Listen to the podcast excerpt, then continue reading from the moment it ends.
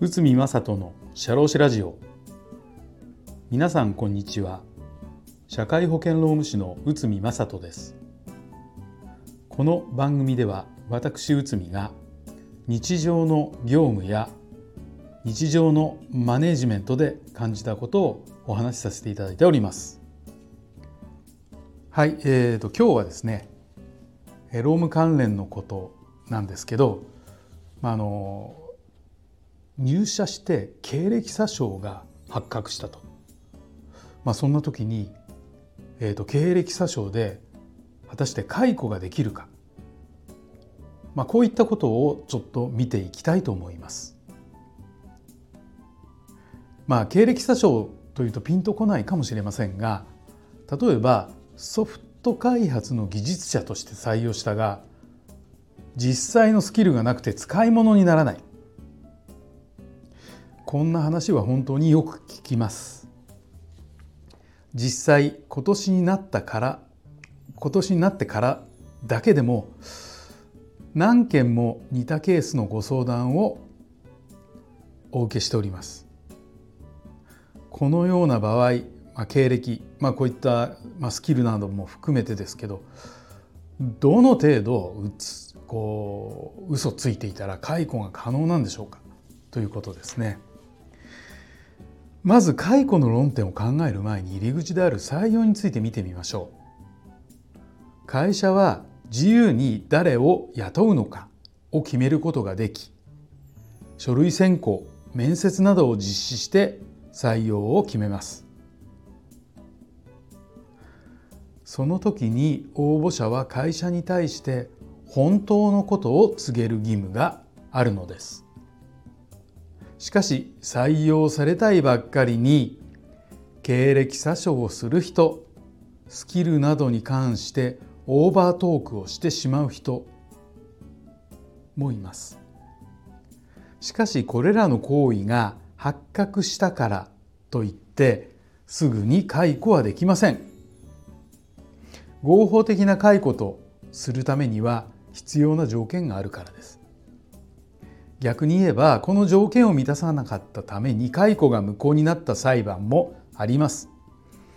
裁判の基準は経歴詐称をしたからといって今の仕事に影響が出るわけではない。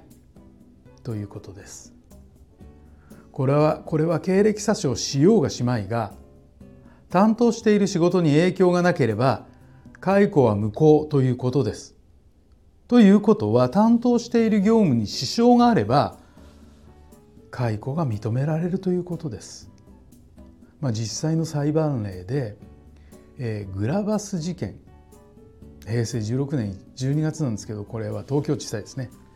えー、こういったものがあります。えシステム開発のために社員を採用したと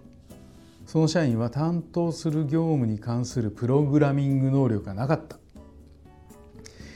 採用時の経歴書にはこの能力があるかのように記載されていたと。採用面接時にでもできますと説明していました。しかしできないので会社は懲戒解雇を実施したと。社員はこの決定を不服として裁判となりました。そして裁判所は社員は担当する業務に関するプログラミング能力がない。会社はプログラミングできる人を採用したかった。業務にも支障が出た。就業規則の懲戒解雇自由に該当。重要な経歴の詐称として採用された。偽りによって採用されてしまった。けどそれは偽りだった。として懲戒解雇を有効としたんです。このこのように経歴詐称オーバートークの程度業務に支障が出るかどうかによって裁判所の判断が異なります。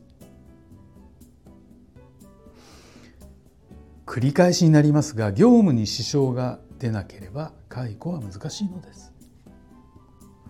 本来は内容が何であれ経歴を詐称するような人を採用するべきではありません。しかしその全てを面接などで見抜くということ見抜くことができるかって言ったらできないのも事実です。だから事前対策として修行規則の懲戒解雇自由に経歴詐称の内容も入れておくべきでしょう。はいということで、まあ、経歴詐称で解雇ができるかというようなお話をさせていただきました。